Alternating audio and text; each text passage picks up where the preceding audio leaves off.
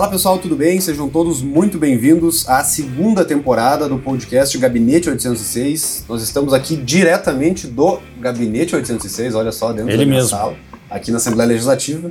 E essa segunda temporada do podcast, se tudo der certo, vai funcionar do jeito que a gente pensou ele lá no início, né? Que é fazer é uma, uma reformulação aqui, falar mais sobre variedades, atualidades, é, reações aí a comentários das nossas redes sociais e principalmente é, ter a participação dos membros do meu gabinete aqui no podcast. É, e justamente isso que nós estamos tentando fazer hoje. Junto conosco, junto comigo aqui, é, um, um convidado que já participou do primeiro podcast lá da primeira temporada, o nosso economista do gabinete, o mestre Felipe Rosa. Figurinha tudo bem? carimbada. Tudo bem, Felipe? Tranquilo, tranquilo. Prazer estar de novo. Vamos lá. Isso aí. E o nosso segundo participante aqui é o mago dos vídeos, das edições aí, o nosso fotógrafo, videomaker, fazedor Nosso fenômeno. o carinha da internet, o técnico de TI, tudo desse gabinete aqui. o Adelar, tudo bem, Adelar? Tudo bem? E aí, gurizada? Isso aí, gurizada. O Adelar que, que vai editar depois isso aqui, porque ele É. edita, edita tudo, né, que, que a gente faz. Então é isso, pessoal. Essa é a nova, a nova fórmula aí do, do podcast. A gente gravou semana passada uma primeira tentativa, mas a gente falou tanta coisa que é impublicável, né, que acabou que a gente não publicou. Passou por um filtro. Ficou né? muito bom, O, mas é. pena que vocês não podem, não podem ouvir. Esse, esse podcast aí seria uma boa conversa num bar, mas não tem como, né? O deputado estadual não pode publicar coisas ali que foram, que foram ditas. Bom, vamos pro, pro tema de hoje. E o problema é que, que a ideia de fazer um podcast com coisas do momento é que ele fica velho, né? Então Hum. tem que largar na, no dia que foi gravado. Eu queria convidar todo mundo aí para me seguir nas redes sociais, né? Todas são Giuseppe Riesgo, no Facebook, Instagram, ah, Twitter, YouTube, enfim. E o saque do podcast é todo no Instagram. Então, se quiser comentar aí, dar ideias, sugestões, enfim, é tudo lá no Instagram, por favor, no direct, nos comentários. Enfim, é, é lá que é o local de fazer os comentários. Vamos lá, tema de hoje. Eu não li o roteiro ainda, tá? Então eu não sei o que a gente vai tratar. Primeira Vamos coisa que tá vamos. aqui é, vocês leram, eu não li. Bandeira preta para os impostos. E aí, Lipe, fala aí sobre a bandeira preta para os impostos. É, pessoal bandeira que é. preta para os impostos, né? O que, que a gente está incomodado, né, Giuseppe? Eh, Faz algum tempo. A gente já tem um ano de pandemia acontecendo, né? Muitos setores atingidos, muito fechamento. É, a gente tem um estado, um estado em eclosão, né? Isso é claro. E a gente já vinha dizendo há algum tempo: se o estado eh, te obriga a fechar, não faz o menor sentido que ele te obrigue a pagar as obrigações fiscais que todo setor tem né, perante o governo do Estado. Então, nada mais justo que o Estado faça uma ampla revisão fiscal para que ele vá até o limite da gestão de caixa, para que eh, esses setores fortemente atingidos sejam eh, acolhidos. Não, não, faz mais sentido algum você sair tributando todo mundo, sendo que o cara não tem faturamento. É, Isso é importante, como, né? Por- Importante dizer que a- às vezes a gente acha que a forma de pagar imposto é o seguinte: tu vende um produto e o imposto já está Isso. embutido e É. imediatamente é enviado para o governo do estado. Não é assim em alguns casos. Em alguns casos é, mas em alguns casos não é. Tem casos que tu paga o imposto antes de comprar o produto, inclusive, né? Para tu poder repor o teu estoque, tu paga o imposto na hora de comprar, mas tem outros casos que tu vende o produto hoje e vai pagar o imposto só no mês seguinte. Exatamente. E aí o que acontece é que as empresas têm seu fluxo de caixa e eh, não, não se. É irreal achar que a pessoa, que a empresa vende um produto e separa o valor do imposto, deixa guardadinho para pagar lá quando vier a é guia. num cofre. É, não, isso não acontece. né? Quando a guia vem, tu paga lá adiante. Só que o problema é tu estar fechado no momento em que vira guia. Aí, aí o bicho pega. não tem faturamento, não tem o que fazer e fica aquele monte de imposto acumulando e tem multa, né? Foi o que foi dito na audiência pública de, de, de ontem. 10% de multa no primeiro mês, mais 10% no segundo mês, mais 1% por mês. E aí vai virando aquela bola de neve. Multa que o Estado não está revisando. Não. né, que é outra coisa que nos incomoda muito. A gente propôs 14 medidas, acho que daqui a pouco até tu vai comentar um pouquinho sobre elas, né, José? Assim, tô com elas abertas. A gente propô, qua- pro- propôs 14 medidas e algumas delas versam sobre esse tipo de coisa. Tá mais do que na hora de que, que- que o Estado perceba que ele precisa mais do que é, dar prazo, crédito para o setor, para os setores atingidos, ele precisa também auxiliar ah, nesse, nesse tipo de diferimento e nesse tipo de desoneração. Sair cobrando multa de setores que estão atingidos há um ano com a pandemia é o tipo de coisa que não, que não faz o menor sentido, é, é descabido. Né? Tem um comentário. um deboche. um- uma pessoa falou isso na, na audiência pública, falou o seguinte assim, a gente não vive num tempo normal, né? É, você sair Mas a montando normal. né? cobrança é de tempos normais. A multa é de tempos normais. É. É, essa é a, be a bela definição. Sim, não existe, a gente não está é. em tempos normais para que continuar aplicando é, as multas e regras de tempos normais. E é o que está acontecendo. É, a, gente, a gente pediu para o governo do estado que adotasse 14 medidas de combate à crise, porque tem muita coisa em, em, âmbito de direito tributário ali que pode ser feito, só que o governo parece que ele não quer fazer. E foi o. Acabei de gravar um vídeo aí, quem está ouvindo, se for ver o vídeo, é um vídeo sobre o setor de hotelaria e alimentação, onde o governo anunciou uma série de migalhas é, nesse, nesse dia de hoje, mais para fazer propaganda do que para qualquer outra coisa. Uhum. E esse é um ponto que a gente critica muito nesse governo e a gente cobra muito do governo que é o seguinte, e não só desse governo, né, o, agora o nosso lado libertário, ele, o governo em, em, regra, né, o político em regra, ele está mais preocupado em fazer propaganda e aparentar que está resolvendo o problema do que de fato resolver, né, então para o governo do estado, ainda mais o governador agora querendo se lançar presidente, para ele é muito mais importante a imagem dele do que a solução dos problemas. E aí ele anunciou Isso é aí, é fato. É, é, fato, né, cara, é fato. E, e, e o, a diferença de um governante para um dono de empresa, para um, uma pessoa da, da, vida privada, é que o governante ele tem quatro anos e depois ele vai embora. Ele não é responsável por, por, por aquilo, que, aquilo que fica, né? aquele passivo que fica. Ele quer fazer a dele ir embora. O privado ali, o dono da empresa, não, né? Não é quatro anos e vai embora. Não é quatro anos e acabou. Ele, ele fica com aquele. Aquilo é um problema dele de fato, né? Ele está com, com a pele em jogo, skin in the game. Ali.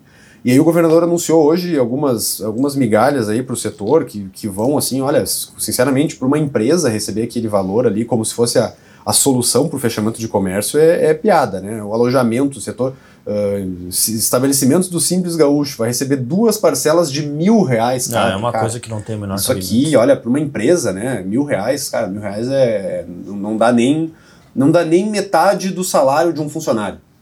O funcionário que ganha salário mínimo, o custo para a empresa não é só salário mínimo o custo para a empresa é um monte de outras coisas, pode dar o dobro. Isso aqui não é nada, cara. Isso aqui não é simplesmente nada. Essa empresa tem um funcionário, isso aqui já não resolve. E o que é pior, né? Desculpe te interromper, mas o que é pior, cara, é, além de não ajudar, o custo não é baixo, não, uh, para o padrão. Com esse dinheiro, dava para a gente fazer medidas fiscais muito mais compensatórias e eficientes. Claro, porque é muita empresa. É, porque é muita empresa, muita empresa. tem bastante empresa aí. 130 milhões de reais. Ou seja, vai se gastar um dinheiro que já é escasso, já tem pouco dinheiro no, no caixa do Estado, para uma medida de baixa eficácia para salvar setores Exato. ou para acolher os setores. A gente está analisando ainda, chegaram o quê? Algumas horas essas medidas, né? É, faz pouco, mas, mas é o, De cara análise... o setor também se incomodou pra caramba, Todo né? mundo tá revoltadíssimo. Tem gente aqui que tá me falando, cara, mil reais não paga, não paga um dia. Ah, de, a impressão, a impressão que eu tive é que é para atingir um maior número de pessoas. E para poder dar entrevista é. para o rádio dizendo, ó, oh, estamos estamos fazendo o possível e isso vai permitir que as empresas se mantenham fechadas. Vamos lá, né? fechar, fechar a empresa por, por sete dias já, já dá um prejuízo brutal, assim. E eu tenho que reiterar sempre isso, porque sempre tem alguém que não, não gosta de interpretar do jeito certo. Ninguém está negando o vírus, né? ninguém está negando a seriedade do vírus, mas o, o efeito colateral do fechamento é, é, é, muito maior do que, do que é, dois mil reais em, em, dois meses. É, é e, e uh, tem uma coisa, né? Fechar tem custo, né? As Exato. pessoas pensam, não, ah, fechar, né? Fecha, uh, deixa os, os funcionários esperando além de você não faturar, é a tua atividade empresarial, é a tua atividade econômica, de onde veio o teu salário, né? Uh, tem um custo específico de fechamento de empresa. Custo trabalhista, custo fiscal, custo de baixa Sim, documentos. Sim, é, é, é barato. Escrituração também. fiscal. Inclusive, nós pedimos ali numa das medidas para que uh, se dê mais prazo nas escriturações fiscais, que é a SPED fiscal. É o tipo de coisa que ajudaria para a caramba, para quem está tentando fechar e não ter tanto aperto no caixa. O governo simplesmente não olhou isso aí. É, as 14 medidas foram simplesmente ignoradas. É. E, e, sabe por que foram ignoradas? Porque também tem um monte, muito de política no meio do negócio. Né? Como veio do novo, ah não, veio do novo, então a gente não pode fazer, porque depois eles vão dizer que que isso e que aquilo. Porque, cara, tudo isso tem muito de política envolvido. Aí as nossas 14 medidas, só para fechar esse ponto aqui, elas têm quatro eixos principais, né? O primeiro eixo é proporcionar fôlego de caixa para as empresas, então tem ali diferimento do, do ICMS do Simples Nacional por 150 dias, é, manutenção aí do, do Simples Gaúcho para empresas que o faturamento passe de 360 é, mil até o final de 2021, diferimento é, do ICMS para empresas da categoria geral por 150 dias, uma série de diferimentos aí e isenções é, para fazer com que tenha um pouco de fôlego de caixa, para as empresas não terem uma necessidade de dinheiro imediato. O segundo, o segundo eixo ali é conceder mais prazo para reestruturar o caixa, aí vai lá, suspensão de pagamento do parcelamento de CMS, suspensão da cobrança de multa, né, essa que tu mencionou aí, uhum. é, aumentar o prazo da, da validade da certidão negativa de débito para 150 dias, porque tem um monte de coisinhas pequenas ali que são burocracias que torra o saco fazer isso aí, gasta tempo, gasta dinheiro, que não é não é marqueteiro fazer isso aqui, né? Imagina o governo fazer um grande anúncio. Ah, estamos suspendendo hoje a cobrança de multa por atraso nos envio do SPED GIA pelo prazo de 150 dias. Nossa senhora, solucionou o problema do Estado. Não, ninguém vai. É melhor ele falar, estou dando é. mil reais por mês. Pá, solucionou. Grande, grande estadista. O terceiro eixo, para eu terminar esse ponto aqui, é permitir reestruturação de dívidas fiscais, né? E aí vai mais na linha é, do, do convênio ali do, do CONFAS 160 para permitir aí é, um refinanciamento, um refis que chama, para poder refinanciar os, os, os débitos. Né, é, teve muita gente que já vinha de financiamentos passados é, e que precisa de novo fazer esse processo. Então é importante você conceder mais prazo novamente. Isso, que... suspender também é, protestos, inclusão em cadastro restritivo de crédito no período da pandemia, porque é complicado também. E o último é permitir a utilização dos créditos fiscais. Esse aqui é um dos, para mim, eu acho que é um dos mais importantes, assim, porque o governo com os créditos dele, ele é, ele é leão, né? Ele não, não abre mão do crédito. Para quem não sabe, crédito, para mim, crédito tributário é, um, é um, uma grande distorção, um grande problema. E crédito tributário é o seguinte, é quando o governo te cobrou imposto a mais e ele reconhece que te cobrou a mais e aí ele te, ele te dá um...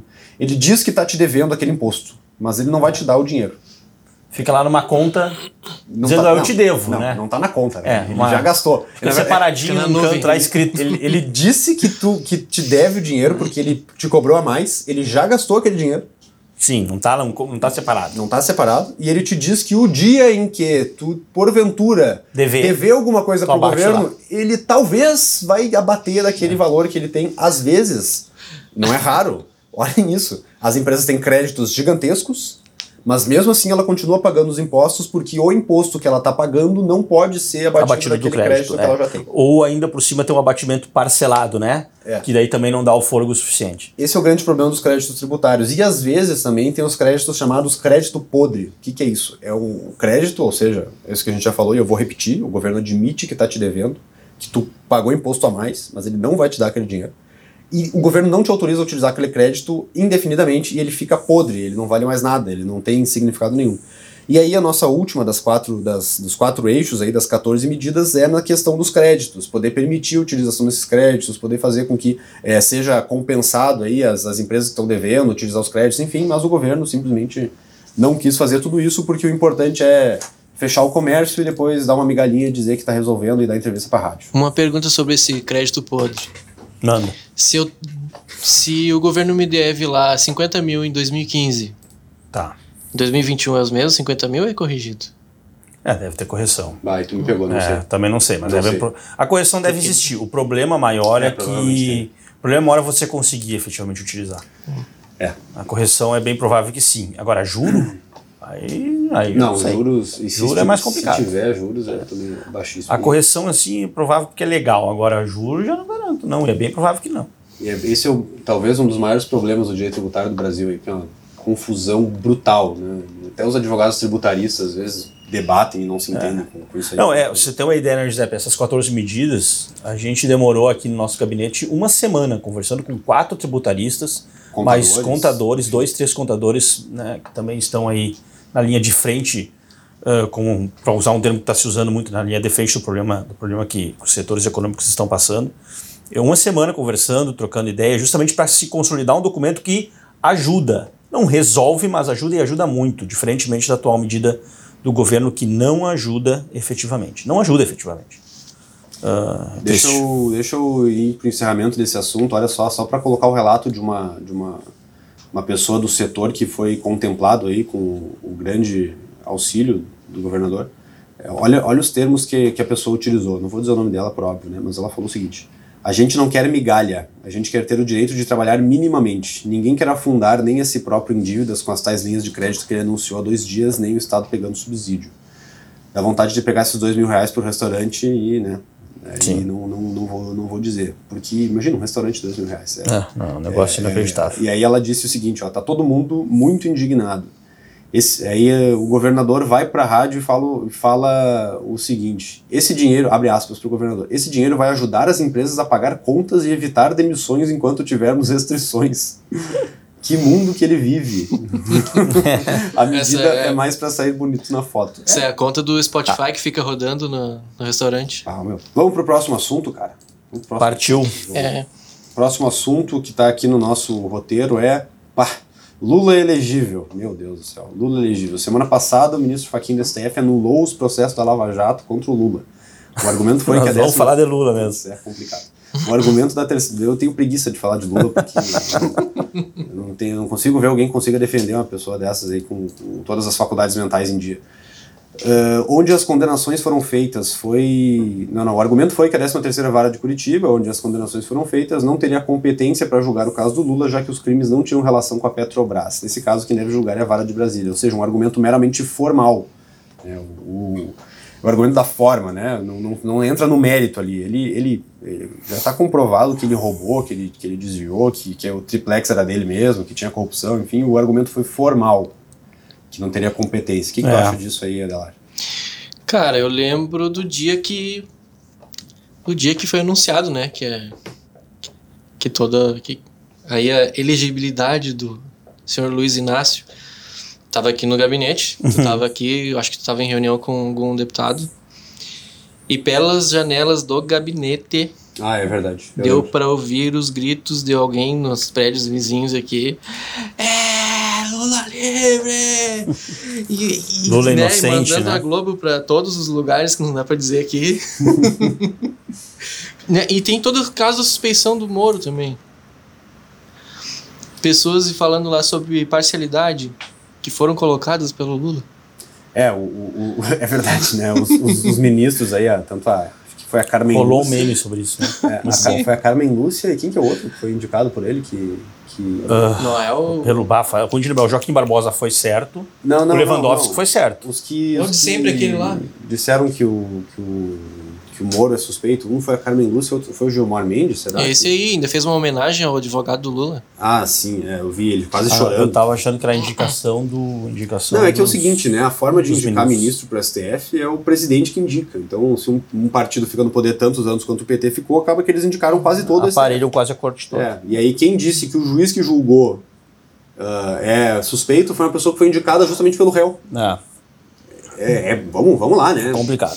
É, é estranho, né? É complicado. E aí o Lula agora pode concorrer a presidente em 2022. Isso aí é, olha, é bem, bem ruim para nossa democracia, eu diria. A gente está indo para os lados dos extremos aí, o negócio começa a complicar e vira, vira jogo de torcida, né? É muito difícil tu convencer um colorado que o Inter não é algo bom, convencer é. um gremista que o Grêmio que o Grêmio roubou. O Grêmio, Mas pelo o, menos. Porque é gremista, né, Lipe? O Grêmio é complicado também, né? O Grêmio ou. ou que, que, que? É, o Grêmio ou ganha ou Não é tô roubado. entendendo tua ilação é, aí entre é, Grêmio e Lula.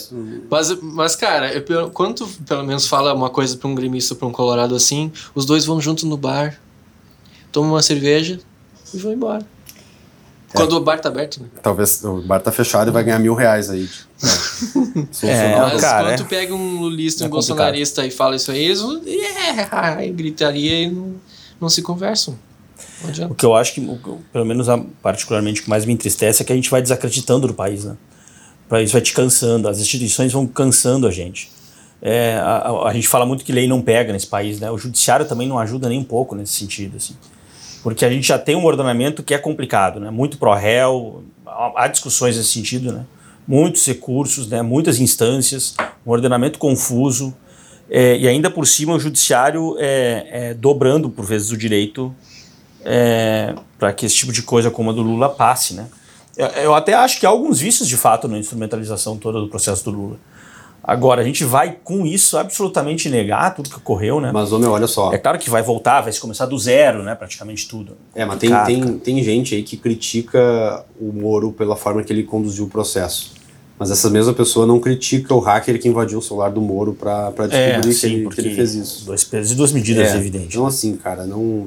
É, é virou jogo de torcida. Virou, é. virou uma grande espetacularização, né? Um Isso, do... E o STF usou, né? Usou de boa parte dessa invasão para fazer atual para fazer é, um atual é um embasamento que eles é, tu, usou, tu, usou, cara tu aprende na faculdade de direito que prova ilegal não pode ser utilizada não pode ser utilizado. Mas a prova ilegal ela vai influenciar na, na, na, decisão né? Porque o juiz que vê uma prova ilegal ele sabe que não pode utilizar mas aquilo lá influencia no, no caso. Então é, é, é ruim é ruim. Bom é, só lá. mais uma coisa sobre isso de prova ilegal. Na semana passada se não me engano foi aprovado o é. veto no pacote anticrime que agora, se eu, eu, Adelar, pego meu celular e vou gravar al- alguma coisa que está acontecendo que eu sei que é errado, eu não posso usar mais aquela gravação. Sim, tu tem uma, um vídeo do político botando dinheiro na cueca, não pode usar. É, não pode usar. Mas agora tu tem um hacker que invadiu o celular do, do Moro, aí pode usar. É complicado. Eu me lembro que quando eu estudei um pouco de direito para. Porque eu queria muito fazer direito, isso lá, meus aulas. Quando eu tinha cabelo, faz tempo isso. É, uma das coisas que, que eu aprendi era o seguinte, estudando um pouco da área, principalmente em direito criminal. É, você leva ao tribunal quando você tem um tribunal do júri popular. Você leva para o tribunal mesmo provas que você sabe que não vão estar nos autos. Por quê? Porque você sabe que depois de apresentadas na frente daquele daquele júri que não tem preparo, aquilo não sai mais da cabeça das pessoas. Claro, claro. Então é, há, há um instrumentalismo nítido aqui, né? uma, uma, espécie de, uma espécie de condicionamento do júri, mesmo um júri que em tese deveria ser capacitado. Mas nesse caso não tem júri. É, é, Não tem eu, júri, eu- porque- eu- eu- eu pro- provavelmente estou usando termos errados aqui, né, José? tu me É que- corrija. É que o tribunal do júri é só para crimes dolosos contra a vida. É, O meu Nesse ponto caso, aqui era um- é que, é, ok, não- não estão nos autos lá o que, o que foi vazado pelo Intercept? Talvez não estejam. Confesso que não sei. Né? Dentro de todo esse processo né, recursal que a defesa do Lula fez. Mas o fato é que sim, aquilo lá influencia. Tá, então tu não quis usar júri, tu quis usar, levar ao É. Juízo, processo, levar ao juízo, é, né? Porque juízo. o júri, júri é aquele grupo de pessoas da sociedade que vão... Que faz é, o- Isso no, no Brasil só existe para crimes dolosos contra a vida, não é que nem nos Estados Unidos que é para tudo. Pra então, tudo. é. Aqui é diferente. No caso do Lula não é um crime doloso contra a vida, ele não matou alguém. E óbvio que a gente não tem como saber efetivamente o Quer como dizer, isso influenciou a Carmen Lúcia, o Gilmar Mendes. Mas a gente sabe que, de certa, de certa forma, isso está, né? Está presente em todo o debate público, eh, todo aquele processo de vazamento. Tá, e falando sobre justiça, vamos passar pro próximo ponto. Lula me dá, uma, me dá uma depressa só de pensar que esse cara pode concorrer de novo aí, olha, meu Deus do céu. É a tendência. Falando sobre. Ele tentou em 2018, lembra que era, era ele o cabeça de chapa, e de- mesmo condenado, e Tentou por depois trocou liminar. pro, trocou pro Andrade, quer dizer, o, o Haddad. E a Mulher Invisível. Hã? E a Mulher É, Invisível. vamos lá, né? Quem o Agora. A vice dele, viu? Como tu, nem tu se lembra. Era a Manuela Dávila? Sim. Até foi na igreja pra, pra fingir. O- Aliás, a Manuela Dávila tava toda conservadora, roupas, né? Agora voltou ao DCE, né? Pá, botou um cabelo bizarro, assim, branco. branco, voltou. cabelo pintou, né? Agora voltou ao. DC. Mas vamos lá, né? Ele vai concorrer. Agora não tem, não tem absolutamente nada que impeça. Ele vai concorrer. Esse processo voltou todo ao zero. Vai ter que Sim. se fazer tudo de novo. É, boa parte, né? Ouvir de novo testemunhas. Cara, Eu queria que o. Moro concorresse. Isso ia ser louco. Moro concorrendo ia ser muito louco. por qual partido, José? Pois é. Partido Novo. 31. Moro 30. Se, e se acontecesse, 30. olha, se acontecesse, eu ficaria muito feliz. Moro 30. Mas é, informações internas aí, gurizada, sobre o Moro, tá? Não tem nada. Não sei de nada. Até fui buscar informações. Sim, tentamos, tivemos uma É esperança. só a sondagem por enquanto. E o Tá. Vampirão. O Vampirão. O Vampirão tá falando do, do Temer. Temer, é. Não, o Vampirão falou que não vai concorrer. Ele já. Tá veinho, né? Tá É, velhinho. não. Ave. Temer. Chega, chega. Vamos lá, Vai. próximo. Justiça Gaúcha. Ah, tem até uns comentários do Face aqui pra eu ler, mas esse aqui do Lula eu não gostei, não vou ler. Ah, um abraço aí pra produção. Justiça Gaúcha. Suspensão do decreto ao retomar auxílio saúde. Ah, tá. Meu Deus. Derrubada da liminar que suspende o leilão da CE. Eu queria dar uns parabéns pra Justiça É, eu acho que é o Gaúcha. contexto, né, de interferência. Acho que é, É, isso. deve ser isso que, que é a É, sugestão. de eu interferência, queria dar uns né? parabéns pelo seguinte, né? É. Eles derrubaram o. Derrubaram, mas agora já, já não derrubaram mais. Já foi derrubada a liminar da privatização da CE. Sim. Que é uma coisa que eles adoram fazer, derrubar coisa que o executivo e o legislativo decidem, com- sendo eleitos pelo povo. Na Câmara de Porto Alegre eles foram mais rápidos ainda. Eles derrubaram a votação. Ah, eles derrubaram a votação? Sim. Sim, aham. Eu acho que é pra Procempa. Pra Procempa. É. Pra Procempa. É, isso, isso. A Procempa é tipo a Procergs, né? Do, do município de Porto Alegre, é isso? É isso, é. É. E eu nunca, nunca, nunca entendi direito o que, que era Procempa e Procergs. Procempa é a Procergs do município de Porto. Alegre. tenta- Explica ele o que, que é a Procempa e a Procergs. A Procempa, a Procergs, se eu entendo bem de TI, é basicamente o órgão que trabalha toda a parte de comitê de dados, né? É, hospedagem. O Adelar talvez me ajude mais É nisso. um monte de Adelar lá, então. É basicamente o que eles fazem. Então é por isso que Agora- não funciona. Tem um monte de Adelar lá. No nosso caso, com a Procergs, é, um- é- quando, quando, quando funciona bem, cai três vezes ao É, dia. esses né? dias nem, não dava nem pra ver as emendas na Ah, sim, sessão. Sim, a Procergs é responsável pela parte da tecnologia. Ih, meu, tem uma estatal É pra TI, isso. é um TI, negócio é que não estatal tem- de TI. É um, é um contrassenso fabuloso. E o- Estatal de TI. Não tem cabimento. Estatal que é algo atrasado, TI que é algo moderno. Mas o, Um o, contrassenso. o DTI... Tipo, socialismo e liberdade. Tipo, tipo É, isso. tipo, socialismo e liberdade. o Departamento da, de Tecnologia da, Informa Tecnologia da Informação, aqui o DTI, Sim. DTI, aqui né? da Assembleia é privado, né? Não terceirizado, faço a se mínima não ideia. Acho que é terceirizado. Acho que é Por que, que não é a terceirizado. Procergs que faz? A Procerg hospeda, né? Tá, mas tipo Mas assim, se não dá um, é se ela, dá um não, problema não no é meu a computador aqui, eu tenho que chamar o DTI. O DTI não é a Procergs. A Procerg hospeda, hospeda toda a parte legal da Assembleia Legislativa, isso sim. Tá aí, ó. E é justamente onde a gente tem problema. Estado do Rio Grande do Sul. Né? Um estado que não tem infraestrutura boa, tem escolas que estão com dificuldade financeira para fazer reformas, tem hospitais com problemas, mas é um Se dá o luxo. muito bom aí que se dá o luxo de ter uma empresa de tecnologia da informação, tem uma empresa de mineração, uma empresa de gás, uma empresa de energia elétrica, um banco, ou tinha uma gráfica até pouco tempo atrás, Saneamento. que mais uma empresa de Saudosa. Corag. Saudosa Corag, tinha uma empresa de silos e armazéns, olha É, só, grande. César. E as fundações estado. extintas que estão A. Procergs, que inclusive estava em greve terça-feira passada, não sei se ainda está. Não fiquei e sabendo. aí o, o sistema da Foi casa durante a fora. sessão, com as Durante a sessão plenária. apareciam. Ah, foi por isso. Tá. Exatamente. Tipo, É, enfim, o- por isso que, cara, por isso que tem que, tem que privatizar essas empresas, cara, não adianta. né? Vai- o debate da Corsã vai vir aí, muita gente me falando, ai, vamos privatizar a água.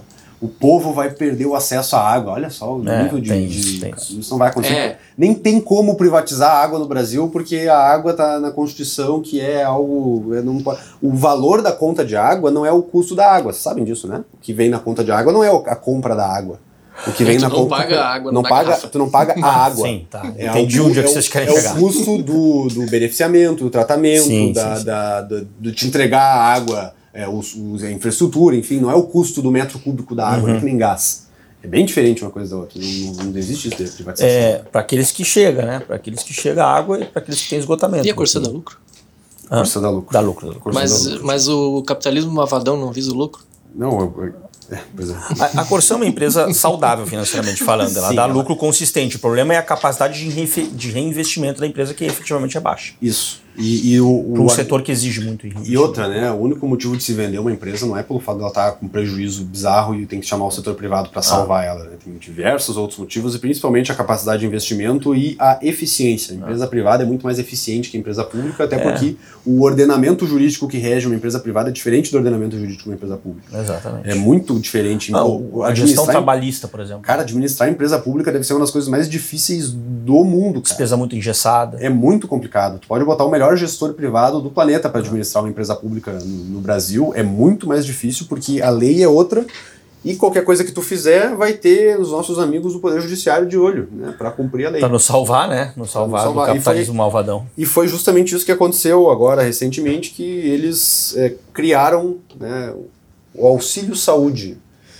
Ah, dá um contexto para nós aí, Lipe, do auxílio saúde. Vamos ver se tu tá por dentro disso. O auxílio saúde, né, é um tema que, que aí correu semana passada ainda, né, aqui no estado do Rio Grande do Sul, né? Mas basicamente o Tribunal de Justiça, o Ministério Público é, e agora o Tribunal de Contas, né, pra se som, querem se somar à E a defensoria. Defensoria Pública já tinha É, criado. isso, eles querem se somar à não tinha- defensoria. não tinha saído na, em notícia nenhuma. E em plena, em plena bandeira preta, dado a sua autonomia financeira e orçamentária, eles querem instituir um auxílio saúde, é, que daí tem cada, cada poder tem ali uma margem para instituir, baseando-se em critérios específicos de 10%, segundo alguns, algumas carreiras específicas, 10%, magistrados. Assim, diante. 10% do subsídio, né? É. Do salário. E isso vem por fora do subsídio, né? O que já é É um- discutível é um, também. É um extra de. É. Aí eles dizem, eu já, já debati com alguns, com alguns membros desses poderes. Não, mas tu tem que entender, José, que isso aí é, é só reembolso.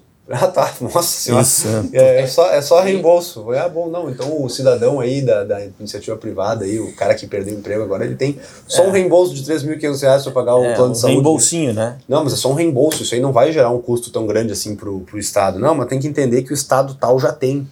Ah, mas tu tem que entender que é só 10% do subsídio, é só 3 mil reais por mês. Aí tu pensa, nossa É, senhora. basicamente o dobro do que ganha o, E muito ganha a iniciativa, um do que salário é básico da iniciativa privada. Muito do que é dito também é que eles têm esse dinheiro pela LDO. É, o dinheiro já tá no caixa, né? O, o- Não gera custo. não gera custo a mais pro Estado, né? O dinheiro já tá É, lá. imagina, eu tenho mil reais, aí eu gasto 500. Não, mas não gera custo porque tava no meu caixa. Já tá, é, exato. e e vem, o dinheiro vem do Poder Executivo. que não- não- essa história da, da, da, autonomia orçamentária é, é só para eles terem mais recurso abundante. Né? E aí, enfim, eles estabeleceram aí o auxílio saúde, Tribunal de Justiça, Tribunal de Contas.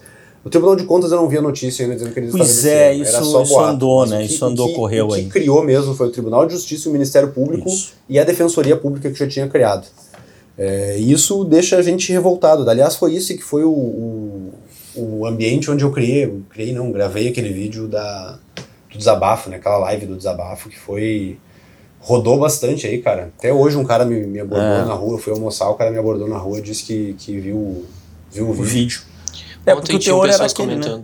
Pois é, e, e foi um. Foi, e, e, é justamente. O teor é de impotência mesmo, Mas, né? Cara, Porque essa autonomia financeira aí, orçamentária. Aí tem, ela... E aí tem umas pessoas que falam, ah, então renuncia, se não vai. Tá, vem cá, faz o seguinte, se candidata, vem pra cá e resolve o problema, o super-homem. Vem aqui pra Assembleia e sozinho não resolve. Não é, não é assim que se faz. Não existe um salvador da pátria que vai salvar tudo de uma hora pra outra. É. é um processo de longo prazo, muita gente se envolvendo no processo, a população querendo uma reestruturação institucional, e aí sim que a gente vai começar a resolver isso. Não vai vir um super-homem aqui na Assembleia, botar os pés aqui e, e solucionar tudo isso. É assim funciona. O auxílio creche também. O, o, o, que eu acho que o que, o que eu acho que talvez tenha gerado um pouco aquele desabafo foi porque a gente está há dois anos de alguma coisa aqui já, né? E é impossível em algum momento não cansar um pouco. Vamos, é falar, vamos falar do, do, assunto que retomou mais uma vez, que eu estou no looping Qual? eterno, honorários de sucumbência da Procuradoria Geral do Estado. Está voltando aí. Cara, isso é, é o looping. Nos deram folga por um ano. Vamos, vamos, vamos retomar esse assunto para as pessoas é, que estão nos ouvindo lembrarem, né? Explica ele. O procurador do Estado, isso também é uma confusão. Quando eu estava no início da faculdade de Direito, para mim era uma ah, baita de uma confusão. Que, por que, que tem o procurador do Estado e na, no governo federal é o advogado da União, que é a mesma coisa. Ah. E por que, que o procurador, por que, que o promotor de justiça, quando ele é promovido, ele se torna procurador de justiça? E qual que é a diferença do procurador de justiça para o procurador do Estado? Conversamos sobre isso e não sabemos até é, agora. Né? Foi, aí, enfim, o procurador do Estado, os procuradores do Estado, são como se fossem os advogados do Estado. Tá? Eles são uma área dentro do Poder Executivo que fazem a defesa do governo do Estado nas, nos processos, enfim, tentam cobrar é, dívidas aí de, de, tributárias e tal, e, e, ficam fazendo esse, esse trabalho. É como se fosse um, um escritório de advocacia público. Eles são servidores públicos, concursados, que têm o seu, sua estabilidade, o seu salário, não precisam buscar cliente, porque os, os casos, né, já vem por conta do próprio governo do estado. Isso. Não tem risco nenhum na atividade. Quando eles perdem algum processo, eles não ficam sem dinheiro, eles ganham seu salário no final do mês. Não precisam contratar funcionários, porque eles têm assessoria toda ali. É, e não, tem, não precisam buscar nada. Eles, as coisas vêm e eles trabalham e fazem o seu trabalho. Até aí tudo bem. Né? E possuem uma renda líquida média de 24 mil reais. 24 ganha, e pouco mil reais. Ganha 24 por, quebrados. Ganha, ganha por mês, não por produção. Líquido, líquido, líquido médio. Mês. 24 mil reais. Tá? Médio. Tá, tá no portal da transparência, é só lá ver. Só para ter uma ideia, o salário líquido do deputado é bem menor que isso aí. O salário líquido é. do deputado é bem menor que isso aí. Do governador também? Do governador também, é. dos, dos, políticos do estado inteiro, né? prefeitos, vereadores, enfim. É uma das carreiras que melhor paga no estado. Ganha muito bem. É. E aí, esses é, procuradores, né, como eles são muito bons da arte do direito, e o direito é a arte de espremer a, a lei até sair o que tu quer, né, o, o, advogado que te diz que tu não pode fazer alguma coisa, tu, tu a pessoa reclama. O nome bonito para isso é hermenêutica, né? Hermenêutica, é, hermenêutica. interpretação. uh, ah, o direito é isso, né, é, é, é, é tu, o advogado te mostrar como tu vai fazer as, as coisas que tu quer fazer, né, e aí uh, eles conseguiram inserir no novo Código de Processo Civil, que é uma lei de 2015, no artigo 85, parágrafo 19, os honorários de sucumbência, lá dizendo que é de direito do procurador, ou é, é, é esqueci o termo que está lá no, no, artigo 85, parágrafo 19, dizendo que os honorários de sucumbência, que, que é aquele valor, depois que o advogado ganha uma causa, que é um valor que é, é entregue para quem ganhou a ação, que os honorários são de propriedade do procurador. É, só que lá na, na, no, hum. no, Código de Processo Civil diz nos termos da lei. O que isso quer dizer? Isso quer dizer que a lei tem que regulamentar. Tem que ter uma lei Se estadual para isso. é do Estado, a lei tem que ser estadual. E aí eles tentaram duas vezes aqui na Assembleia fazer essa lei e não conseguiram. É, do, depois do, da edição do Código de Processo Civil. E aí eles pensaram, não, vamos fazer o seguinte, vamos pegar uma lei que já existe, de 94? Lá de 94. Antes. An antes, portanto, do, do, Código de Processo Civil de 2015. E vamos dizer que essa lei aí está regulamentando o Código de Processo Civil. Se tem um exemplo melhor que isso do dobrar o direito para chegar onde você quer, não, tem, né? Dobrar isso. aí pegaram a lei lá, que é a lei do Prêmio de Produtividade de 94, que em tese foi, foi, foi alterada em 2004 e disseram que essa lei permite que eles ganhem os honorários de sucumbência. Aí fizeram uma resolução interna, que é a resolução, acho que é 151 o número. Eu decorei já os É, números porque não, é, tá debati bem de memória, é, eu já confesso que não me lembro. E aí agora eles ganham honorários de sucumbência caso ganhem uma, uma, uma ação na justiça. Com tudo isso que a gente está falando, né? Sem risco nenhum. Normalmente são ações grandes, né? São, são Não. casos bem grandes, né? Não é porcaria, não é coisa pequena. E aí deu debate aqui na Assembleia, deu briga aqui na Assembleia e a gente conseguiu, depois de muita mobilização, depois de muito debate, fazer um decreto legislativo. Aí as pessoas perguntam, né? O que, que tu vai fazer, deputado? Faz alguma coisa, não fica só reclamando. Faz alguma coisa, tu aí, tu ganha bem, faz, faz alguma Vamos. coisa. A gente fez. Decreto legislativo. O Poder Legislativo do Estado do Rio Grande do Sul aprovou no plenário um decreto. Tá decretado. Aí bati na mesa, não sei se vai pegar no, no- no Microfone. microfone. Ah, problema da Delar, ele que edite depois Eu não, O eu nosso, fiquei o nosso mago. fez um decreto legislativo suspendendo isso aí. Aí o decreto legislativo, o que aconteceu? Lembra? Foi derrubado Aonde? na justiça. Aí a justiça derrubou o decreto legislativo. Tudo termina na justiça. Óbvio, óbvio. Né? dar a chave do Estado para o judiciário. E aí derrubaram o nosso decreto legislativo. E alguns dias depois, um cidadão lá de Santa Maria entrou com uma ação popular aonde? Na justiça. Na justiça. E conseguiu uma, uma liminar que suspendeu de novo o pagamento.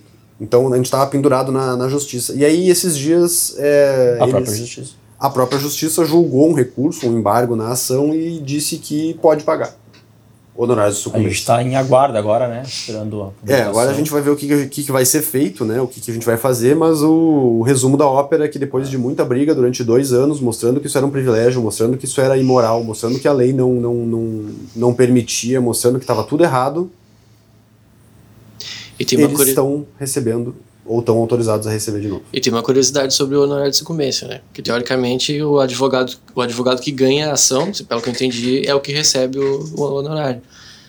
Que também ficou conhecido naquela época como prêmio de produtividade. Sim, é, o, é sim. Mas o cara que tava inativo na Ah, boa. praia, Bem lembrado. bem de boa, tava Sim. recebendo lá Bem lembrado. É, os, honorários, os honorários eram para ativos e inativos. É, porque na verdade o que acontece? Vai para um fundo, né? Fundo da PGE e esse fundo rateia. A gente até, inclusive, no início percebia que o, ra- o rateio era efetivamente igual. No primeiro mês, lá em julho de 2019, todo mundo recebeu um valor igualzinho nos seus contra-cheques. Tu lembra quanto que é? 1.800 alguma coisa, se a minha memória não falha. Depois esse valor começou a oscilar. Tinha gente que recebia retroativo 12 mil reais, 14 mil reais. Gente que recebia 13 mil reais e a gente percebia um padrão. Então assim, são 400 procuradores, 250, 300 ganhavam sempre o mesmo valor, mas sempre tinha uns 100 a 120 procuradores, ativos e inativos, que recebiam valores completamente escalonados. Por que aconteceu isso? É, eu confesso que não sei. Na época a gente se perguntou isso. A gente não o- conseguiu o- se eu não me engano, o PGE disse que isso vinha de jeito retroativo, a causas ganhas. Pois é, não me lembro Não, que que a gente teria que investigar, inclusive, esse, tipo, esse é- tipo de coisa. E aí estamos de volta nisso, né? Estamos de volta nesse, nesse debate, nesse problema. Déjà vu. aí. Imagina se vira moda isso aí, imagina se a Defensoria Pública agora são advogados Resolve. para a população com baixa renda, por que, que a Defensoria Pública não pode ganhar? Daqui a pouquinho. Tô dando, tô dando a dica aí, ó, tô dando a ideia. Mas, É, por não sei se é uma boa ideia, hein? Não, cara, porque eles já devem ter pensado Esses caras nisso. A ouvem. Defensoria Pública pensou, é, a gente está toda hora ganhando processos aí para pessoas de baixa renda, por que, que a gente não pode também? Porque na Defensoria Pública, se eu não me engano, os honorários vão para um fundo também de reaparelhamento, a mesma coisa que, que acontecia na, na, na PGE até fazerem o infame decreto 141 aí, resolução interna Fica 141. algo, inclusive, aí, pra 151, gente dar uma desculpa, resolução interna 151 da PGE. E, se o Ministério Público consegue fazer alguma coisa ali nos processos em que eles atuaram, eles também têm que receber honorário de sucumbência. Ué, por que não? É. Se o juiz não decide que um pouco do honorário também tem que vir para ele. Sei lá, cara, qualquer coisa pode ser feita, né? É, a gente já começou a partir para um negócio que não. É, Já ta- não duvida tamanho nível de descrédito, não acredita mais em nada, né? Não tem como. Porque é- é- é- essa autonomia financeira e orçamentária, né, desses poderes, eles. E o fato de esses poderes, geralmente órgãos, não estarem sob escrutínio do eleitor, né? o eleitor não elege esses caras, o eleitor não consegue tirar esses caras, é, faz com que eles basicamente tenham um salvo-conduto, É, né? Essas notícias, eu não sei se eu tô O vendo negócio que incomoda demais. o G1, Gaúcho ZH, sensacionalista às vezes, porque o nível é. É, o auxílio saúde no- foi o que É, ensejou esse saúde, tema, é um exemplo claro, né? Os caras numa crise desgraçada como a gente está vivendo, instituir um salário, um salário, né? Um, é, que é isso na prática, né? Um um auxílio. auxílio. Eles também queriam um auxílio creche. Sim, ah, não dá auxílio- nem pra abrir é, a creche. O auxílio creche pros membros, né? Para os membros. Que é os que melhor ganham. Teve, teve gente que, que não. Cara, teve um cara que me criticou num, numa rádio. Ele falou o seguinte: ah, o deputado aí tá reclamando, mas olha só os benefícios que ele tem. Aí ele falou tudo errado. Tudo errado. Ele falou: tem um salário de 30 mil reais por mês, tem auxílio moradia, tem auxílio creche, tem. Até vou, vou ver aqui o que, o que ele falou, que eu até escrevi. Busca aí. Porque os, os deputados têm o seguinte: como o deputado ele passa por eleição, a cobrança é brutal. Então os deputados ao longo dos anos foram cortando tudo que tinham de, de, de benefício e acabou não sobrando nada. Olha o que ele falou: ele falou que o deputado tem vale-refeição. O deputado não tem vale-refeição. Quem tem vale-refeição são assessores. É. Vocês têm? Nós. Eu não tenho. Uh, o juiz tem? O juiz tem vale-refeição. Auxílio creche, não tem auxílio creche, né? O Não. assessor tem, vocês têm auxílio creche. O auxílio especial, ele falou, não sei o que é auxílio especial, não tem. Ele falou abono de permanência, também não tem. Terço constitucional de férias, também não tem. O deputado não tem férias, não tem terço constitucional de férias. Ah, enfim, não tem. Locação de veículos, não tem. O deputado estadual, pelo fato dele passar pelo crivo da população, ele corta todos os seus benefícios e, e eu sou adepto disso, né? É, o que é razoável, Tanto que eu exatamente. cortei, cortei metade do número de assessores aqui na Assembleia. É, cortei diária, não tirei nenhuma, né? Nem prometi isso na campanha, mas não, não tirei nenhuma. Gasto com verba de gabinete aí, ó, não gasto, não gasto metade também. É, porque eu acho que tem que cortar mesmo, né? Agora, o cara que, que ninguém sabe quem é, que ninguém votou, que ninguém viu na rua pedindo voto, que ninguém acompanhou, enfim, o cara só passou num, só passou no concurso como se fosse algo pequeno, mas o cara passou num concurso e tá lá com estabilidade, ele tem É. todo o incentivo do mundo de ficar tentando aumentar o seu próprio benefício, né? E Isso são é esses caras que estão que, que estão decidindo muito, muitas coisas na vida das pessoas. né? É isso que nos incomoda. É, e tu sabe que não são, óbvio que não são todos, né? É bom fazer essa ressalva. Tem bastante juiz aí que eu conheço que fala comigo e diz que, eu- que, que concorda comigo. Que não dá para o judiciário ficar intervindo em todas as decisões do executivo e do legislativo e que o judiciário Não. muitas vezes passa do ponto. Tem membro do Ministério Público que já falou para mim também que acha que, que passa do ponto, que tem gente ali que, que é complicado mesmo. E, então não é unanimidade dentro desses, desses poderes a, a isso que a gente critica, mas é o que, o que sai para rua às vezes, né? Imagina, o, Ah. a Assembleia aprova um negócio, o governador do estado é, aprova, aprova, né, envia para a Assembleia, a Assembleia aprova, e vai lá o judiciário derruba, e ao mesmo tempo o judiciário uh, quer que o juiz lá que decidiu tem que acabar com a gestão, tem que ficar tudo fechado. É o mesmo Uhum. judiciário que diz que tem que ter um auxílio saúde de 3.500 reais. Que Olha, manda fechar a escola. manda fechar as escolas agora, manda suspender o leilão da CE. Vai acontecer alguma coisa também na época da Corsã. Certo já. É, assim, é isso que incomoda, né? Porque que, que eles sejam provocados, acho que é um direito, inclusive, da população. Sim. Provocar o judiciário, ah, eu acho que não pode privatizar a CE porque ah, se fez ali uma operação contábil duvidosa, eu entro no judiciário. O que incomoda é justamente gente com preparo, deveria ter preparo para esse tipo de coisa, não perceber que há uma clara interferência entre poderes aqui. É, né? Esse é ponto. É, e aí você acaba gerando um estímulo, né? Ah, não, peraí, o judiciário sempre concede, então vamos entrar. Você judicializa a política. E mesmo Judicializa que tudo, seja né? só para atrasar. Um atraso de exato, um pra- dia pra na, protelar. na- na- um atraso de um dia na CE, 3 milhões. Isso, isso, isso. É, 3 milhões de dívida. Sim, além, de, além do fato de que esse cara, não é ele que vai pagar o atraso da CE, Não. né? A É, CE, não tem risco, né? a cada dia que a gente deixa de privatizar a CE, a CE vai ficando mais endividada. Exato. É um tem, problema. Até ela tá aqui na, na- problema. no roteiro, ó, falar da CE. né? Tá aí já. A CE é isso, É, né? eu- o, o bom é que eu não, realmente não li o roteiro. Tô, tô vendo agora o que, que tá aqui. O pessoal saber que a gente tá fazendo isso aqui de coração mesmo. É, a, a ideia é justamente essa, né? Fazer um negócio como se fosse uma conversa entre nós de dia a dia, que é, o que a gente conversa. E- As- como é que é o que o Pedrão Ah. fala? Tava falando da polis. Estamos falando, é, falando da polis estatal Da aqui. né? polis, da polis. O, o- Tem uma coisa muito importante, falando nisso dessa- nossa conversa sobre a interferência de poderes e privatizações, que eu acho que vale a gente, ressaltar. É um erro das pessoas, boa parte das pessoas pensa isso. É um erro das pessoas acharem que a gente tem que vender uma empresa só quando ela está quebrada. É geralmente o que o Estado faz. É, não, não, a CE está mal, não, não, vamos passar de uma vez antes que. É um erro, porque é, além de um custo operacional para você saldar a empresa e ainda por cima vender mal ela, o novo controlador da empresa sempre tem um tempo também para conseguir reestruturar ela, reinvestir. Demora para chegar a melhoria para o consumidor. Se você vende a Corsã agora como ela está, é melhor. É melhor, ela está saudável, está bem. O novo controlador chega com capacidade de investimento. O saneamento, que é o que importa no fim das contas, a gente fala tanto em foco na solução, né? Era o slogan do Giuseppe na nossa campanha e é basicamente o que norteia o nosso mandato. É, o foco na solução deriva disso, né? de tentar mostrar para a população que ao privatizar, no fim das contas, o que vai importar mesmo é que a água vai chegar com mais rapidez e eficiência.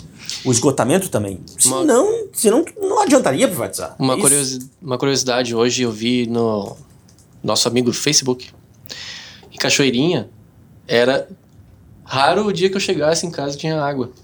Eu moro em Cachoeirinha e venho trabalhar na Assembleia.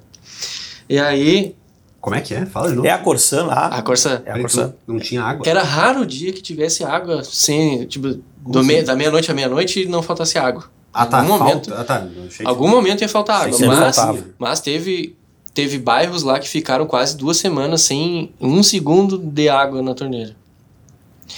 Foi tanta incomodação que agora, finalmente, alguém da Secretaria de Desenvolvimento de, Cachoeirinha entrou no PROCON e o PROCON multou em 777 mil A Corsã. Finalmente. É, Depois e- de- Mas melhorou? Melhorou o- Cara, a oferta?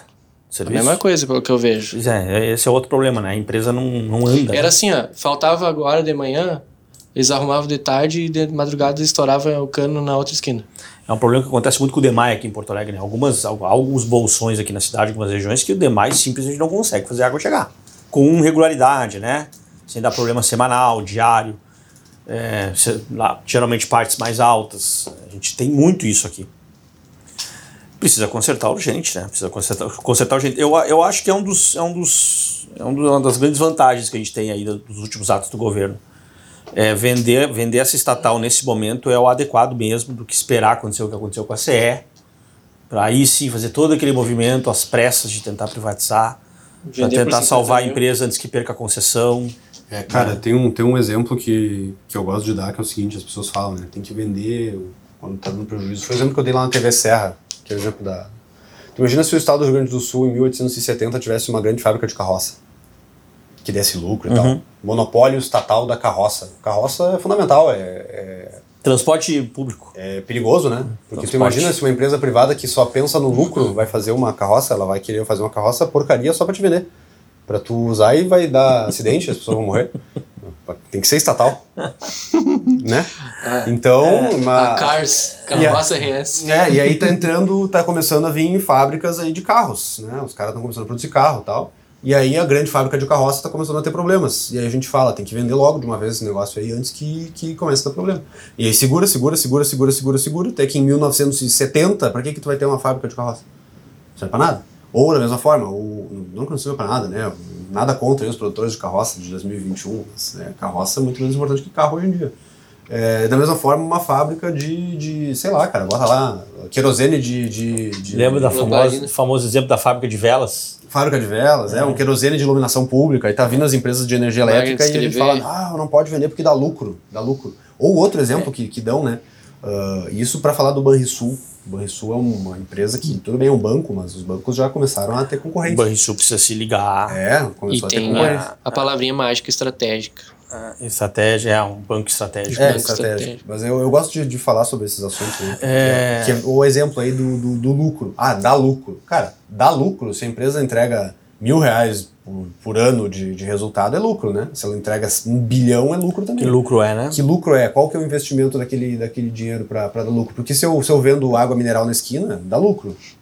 Agora, se eu, se eu gasto 100 reais para vender água mineral na esquina e tenho lucro, é, eu tenho investimento de 100 reais e tenho um lucro ali, é uma coisa. Agora, se eu crio uma mega ultra empresa de bilhões e bilhões e bilhões de reais com super investimento para vender um monte de coisa e tal, e o meu lucro é o mesmo que é vender água mineral na esquina, aí tem alguma coisa errada. É, tem, tem que ter É, uma proporcionalidade no lucro de acordo com o investimento, né? É, a estatal ela tem o problema que ela, ela não consegue, ela não consegue ah, reinventar a sua operação. né? Essa é uma dificuldade muito grande das estatais. E é isso que é, o, que é a dificuldade maior. Né? A- No teu exemplo aí, Pepe, do, do, das carroças, eh, certamente a dificuldade maior seria transferir né, toda a logística para tentar co- começar a competir com o novo mercado que está chegando. As estatais não conseguem, né? elas têm uma dificuldade de gestão de passivos, elas não conseguem fazer inovação propriamente, porque eu- vamos lá, né? Pega, pega uma empresa, uma empresa como essa, ela tem lá concursados que só sabem fazer rodas de carroça. Né? Ela não tem como demitir esses funcionários Que só podem fazer isso. só podem fazer isso. Ela não tem como fazer uma, rein- uma reinvenção produtiva e colocar esses caras a produzir carros propriamente. Ela não consegue fazer isso. Uh, uh, o regime jurídico dela E não o diretor permite. da empresa, provavelmente um político aposentado que foi indicado. Além de todo o cabide. exatamente. Ganhando um baita de um salário. É, além de todo o Contratos, às vezes, tem alguma coisa ali que é um pouco suspeito. A burocracia de decisão, né? o, o dono da empresa é o Estado, é o governo, então o governador às vezes pode exigir que se faça uma coisa de uma linha, controla o conselho. É, é difícil, cara. Isso é muito a complicado. burocracia da É, decisão. não à toa, não à toa se é uma, o principal passivo dela é tributário e depois o segundo principal passivo dela, que não é nada baixo, é trabalhista. Trabalhista. É, É, mas o trabalhista parece pequeno perto do tributário. né? O trabalhista, quanto que era? 700 milhões? 750 milhões. Parece piada perto do tributário, que já tá chegando a 4, 5 bi- É um negócio inacreditável. bilhões. Bom, acho que é isso, né? Tem mais coisa Acho que é falar? isso, acho que é isso. Lula, Tinha- Lula não mais, né? Não, Lula não. Tá Não bom, dá. paramos Lula, no- Lula não dá. Não, não dá nem, não dá nem pra tratar de forma séria, sabe? Porque é tão piada, é tão... Não dá pra... Não dá. Não vou falar sobre o assunto. Se eu falar sobre ele, não, não vou falar. Apesar, apesar de render nas redes, É, não mas é... não, não dá, não dá. Lula não dá pra ser levado a sério. Não. Lula é um, é um, é um criminoso, condenado, tá? Criminoso. Não pode, não pode ser aceitável achar que é ok ele concorrer porque teve um erro no processo judicial. Ah, teve um, um problema formal aqui e tal, então ele é inocente. Não, não, não. É, lembrando que pelo que até onde eu sei, não foi inocentado, né? Não foi inocentado. Não, não, só recomeça do zero. Mas não, Só o processo anulado. a boa, a Tá, boa gente, acho que é probabilidade é que as provas se mantenham. Acho que é isso aí. Esse podcast foi gravado dia 26 de março de 2021. Eu peço que todos que acompanharam até agora, né, comentem lá no Instagram eh, se gostou, se não gostou, se é essa a linha, que, que quer que a gente aborde aí nos próximos temas. A gente pode falar, fazer um falando sobre algum tema aberto, né? Tipo privatizações, né? Tipo, sei lá, o que for. Hoje a gente tratou um pouco de assuntos do É, momento. eu acho que é um pouco- tema que, para a nossa seara, que vai crescer, né? Corsã, importante. CE, É importante. É tendência de importante. crescer. E privatizações ainda, ainda que muitas pessoas- já têm entendido a importância delas. Tem pra muito ser- a se sincero, ainda, né? Eu acho um grande atraso a gente estar falando sobre privatizações. Ah. Cara, o governo não tinha que nem ter empresa já nessa É, altura do é campeonato. Agora a gente está brigando para o governo. Putz, se o governo não entrega nada de bom naquele Hum. mínimo, ele vai querer ser dono de empresa? Por favor, né? Tá, mas Tinha um e- amigo que fazia uma provocação assim: me dá uma empresa estatal que você gosta. Uma, assim, você gosta. Que tá na tua cabeça, entre que você. Eu amo aquela empresa, eu vou lá. Me dá uma, uma. Tem prazer de É, ir que lá, tem bem prazer, que você, atendido. você é consumidor contumaz, Rápido, sempre barato. compra, que é barato, que é bom. Uminha. Você não vai encontrar. Você não vai É. encontrar. As pessoas sabem disso. Sabem disso. Agora, não sei porquê, mas eu lembrei daqui um comentário que de volta e meia aparece nas redes. Que a gente vai derrubar o plebiscito, né? A gente quer derrubar o plebiscito com a PEC. Mas então faz um plebiscito pra ver se as pessoas querem derrubar o plebiscito. Pra ver se elas querem fazer um plebiscito. Plebiscito eterno, né? Plebiscito do plebiscito depois de Dá novo. vontade de responder o seguinte: olha só, acho melhor fazer um plebiscito para ver se a tua ideia de fazer um plebiscito para perguntar se querem plebiscito é melhor. Aí tu pode ter a certeza de que a tua ideia é boa, senão né, a tua ideia não passou por um plebiscito, né? Afinal, Me diz qual, qual plebiscito diz que é bom fazer um plebiscito para perguntar se tem que ter plebiscito. teve plebiscito pra isso?